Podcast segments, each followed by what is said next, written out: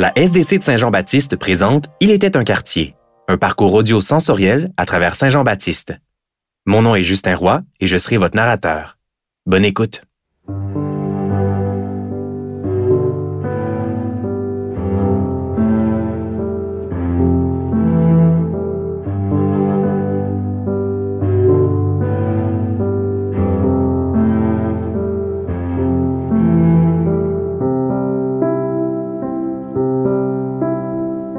Il était un quartier.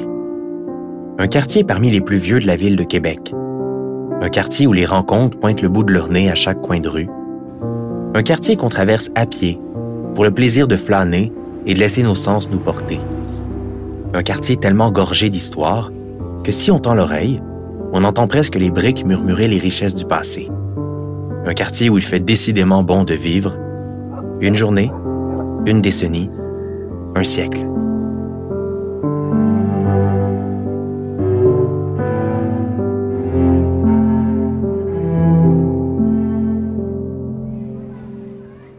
Né de la fusion des faubourgs Saint-Jean et Saint-Louis, Saint-Jean-Baptiste est un endroit d'exception. Au cours des années 1800, plusieurs incendies majeurs ont ravagé le quartier.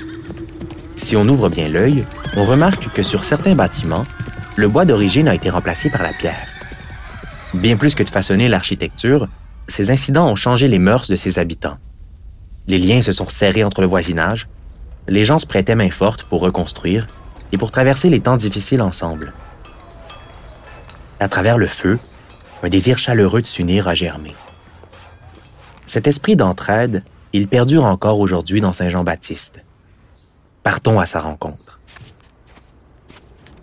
Au coin de Salaberry et de Saint-Jean, le ciel s'allège en faisant tomber de petites pellicules blanches sur le trottoir. Il neige. Au 88, les élèves de l'Académie québécoise d'art du déplacement pratiquent à l'intérieur, bien au chaud. Leur discipline consiste à franchir des obstacles urbains et naturels par des mouvements agiles. Ils font ce que les anglophones appellent du parkour. Inspirés des Yamakasi de l'Europe, ils forment une communauté tissée serrée, animée par des valeurs d'entraide. La compétition n'existe pas ici. L'énergie du groupe est partagée. On avance ensemble ou pas du tout. L'été, si on ouvre bien l'œil, on peut les voir danser avec les obstacles dans la côte devant l'église Saint-Jean. Le quartier, c'est leur terrain de jeu. En valsant avec les murailles, les rampes et les façades, ils réinventent l'espace et lui rendent honneur. Faisons comme ces acrobates urbains et flânons nous aussi élégamment dans le quartier. Félix Gabriel Marchand, Turnbull, Philippe Dorval, Sutherland. Ici, les noms des rues tergiversent entre le français et l'anglais, marquant bien l'histoire de la ville. Les adresses intéressantes se succèdent. Chez Victor, La Molette, Le Bonnet d'âne, les sablés de l'hostite français. On choisit l'un d'eux pour aller se réchauffer et collationner. Arrivé au coin de Clairefontaine, le temps s'arrête un peu. Sur le parvis de l'église Saint-Jean, un magnifique panorama nous livre la ville sur un plateau de neige. Une femme s'apprête à traverser la rue avec sa petite fille. Un vieil homme fixe l'horizon comme on tente de se rappeler d'un souvenir. Un jeune garçon marche rapidement sur le son de la musique électronique dans ses oreilles. On s'imprègne de la beauté et de la vie.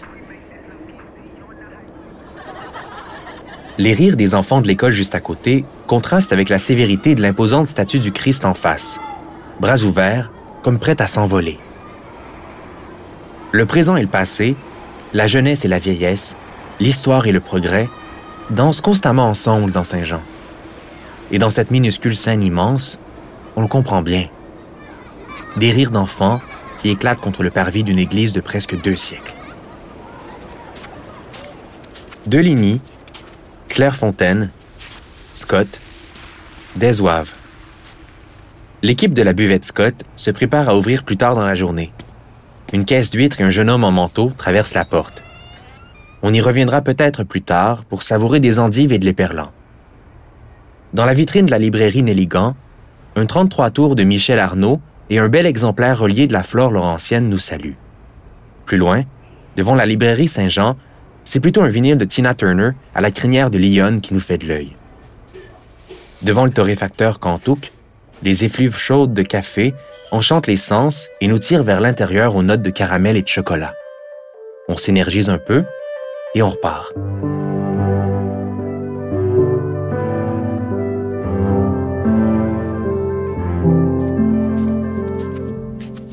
Sainte-Marie, Côte-Sainte-Geneviève. Tellement d'institutions ici. L'épicerie Giamoisan, un établissement de près de deux siècles qui regorge de trésors du passé. Le disquaire chez Sony. Le restaurant Le Hobbit. Dans les années 70, la rumeur veut que les serveurs du Hobbit travaillaient pieds nus pour honorer les créatures imaginées par Tolkien. À ce qu'on dit, M. Deschaines, le premier propriétaire, était un sacré personnage. Avant de devenir un restaurant aux produits locaux et savoureux, le Hobbit était un café-théâtre. C'est d'ailleurs ici qu'un jeune Robert Lepage a brûlé les planches pour la première fois.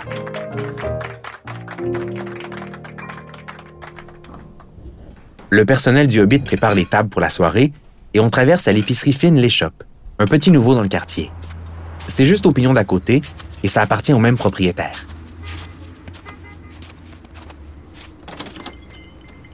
On entre à l'échoppe et c'est comme un gros câlin.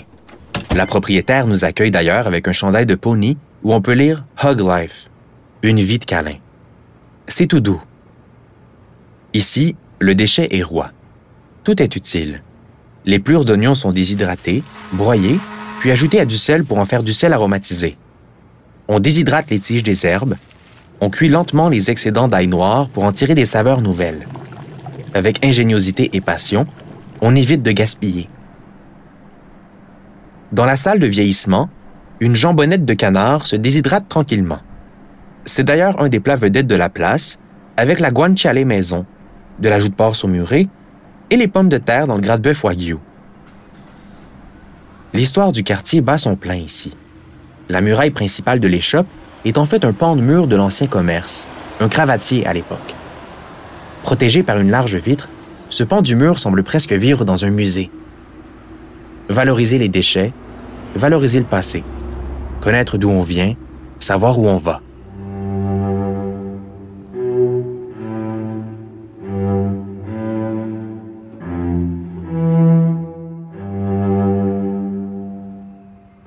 Saint Matthews, Saint-Augustin. Le soleil et la lune commencent leur éternel combat. Des chiens guerroient autour des pierres tombales du cimetière, les tombes sont éclairées par une guirlande de lumière chaude qui éclate sur les flocons fraîchement tombés. Ici, la ville l'emporte décidément sur la mort. De l'autre côté de la rue, une musique lascive attire les oreilles. I Want a Sunday Kind of Love chantonne Ita James. C'est la boutique Séraphin qui fait jouer sa musique sur le trottoir. Séraphin, là où être gratteux n'est pas honteux. C'était le slogan initial de la boutique lorsqu'elle a ouvert au milieu des années 90. Séraphin est né de l'amour du voyage. Initialement, les vêtements étaient sélectionnés à la main par Patrick, le propriétaire, qui ramenait ses trouvailles directement d'Asie. Chez Séraphin, c'est le temple du jeans. On entre dans la boutique et tout de suite, on est accueilli chaleureusement et un vêtement sur mesure est trouvé et ajusté pour nous. Tout se fait sur place. Le contact humain est important. Merci, madame, ça fait plaisir. Oubliez la compétition. Ici, c'est de la coop, pétition. Si on ne trouve pas ce qu'on cherche au Séraphin, on nous réfère au jupon pressé, plus haut, ou encore au Adam et Ève. Les commerçants se serrent les coudes. L'amour de la qualité et de l'entraide l'emporte sur la quantité.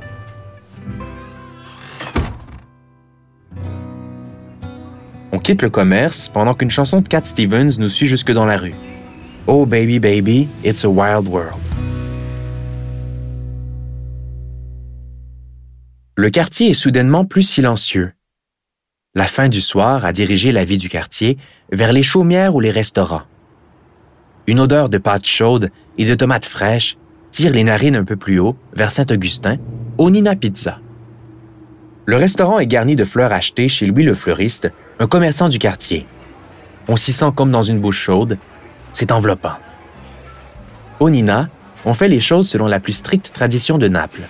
Le four est un Acunto. C'est la Lamborghini des fours à pizza. Il est chauffé à 900 degrés et la pizza y est cuite en 90 secondes top chrono. Verace.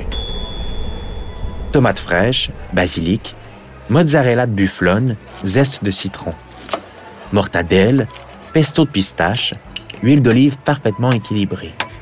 En bouche, c'est un umami. Les saveurs et les odeurs se succèdent et sont accordées à un vin nature faisant partie de la sélection de la semaine. Du bon, du vrai bon qui fait du bien. De retour sur Saint-Jean, la nuit commence à prendre d'assaut le quartier. Nos pantalons sont doucement étirés par le copieux repas, mais la soif continue de travailler le gosier. On se dirige vers la Ninkasi, au 811, aux frontières du quartier. La Ninkasi, c'est le nom de la déesse sumérienne de la bière et des brasseurs. Un nom choisi avec soin pour refléter la diversité et l'inclusion du quartier. D'ailleurs, les locaux de la Ninkasi appartenaient anciennement au Ballon Rouge, l'un des premiers bars de la ville de Québec. La rumeur veut que le comptoir du bar au deuxième soit celui d'origine. À la Ninkasi, la bière québécoise fait légion. Tous les fûts sont québécois. On sirote une stout bien noire alors qu'un band du coin se prépare à faire un show. La Ninkasi veut une vitrine pour faire découvrir le talent et le savoir-faire des artisans et des artistes du Québec. Les chansons succèdent et les heures de la nuit aussi. Dehors, des drag queens descendent la rue pour demander du feu. Elles rient à gorge déployée. Elles sont fabuleuses et fières, plus femmes que femmes. À l'intérieur, il se fait tard et le bar se vide tranquillement. Les guitares rejoignent leur boîte et les visiteurs leur lit. Dans le bar vide, les gentils fantômes du passé pointent le bout de leur nez.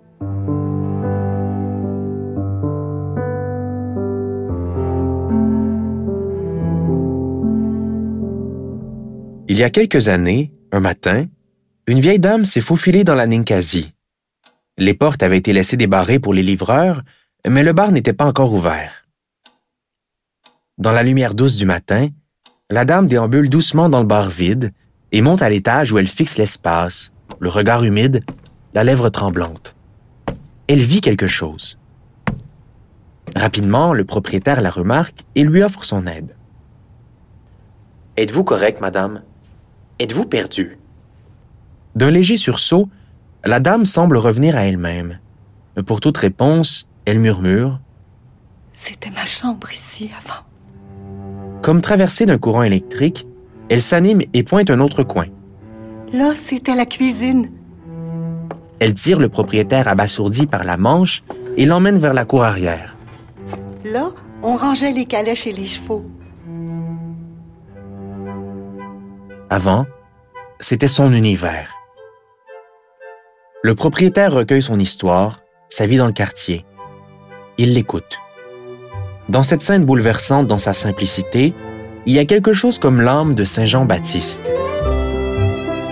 Une vieille dame retrouve sa maison d'enfance et partage son histoire à un jeune propriétaire de brasserie. Le passé, le présent, le futur, se rappeler, s'écouter, s'aider à avancer.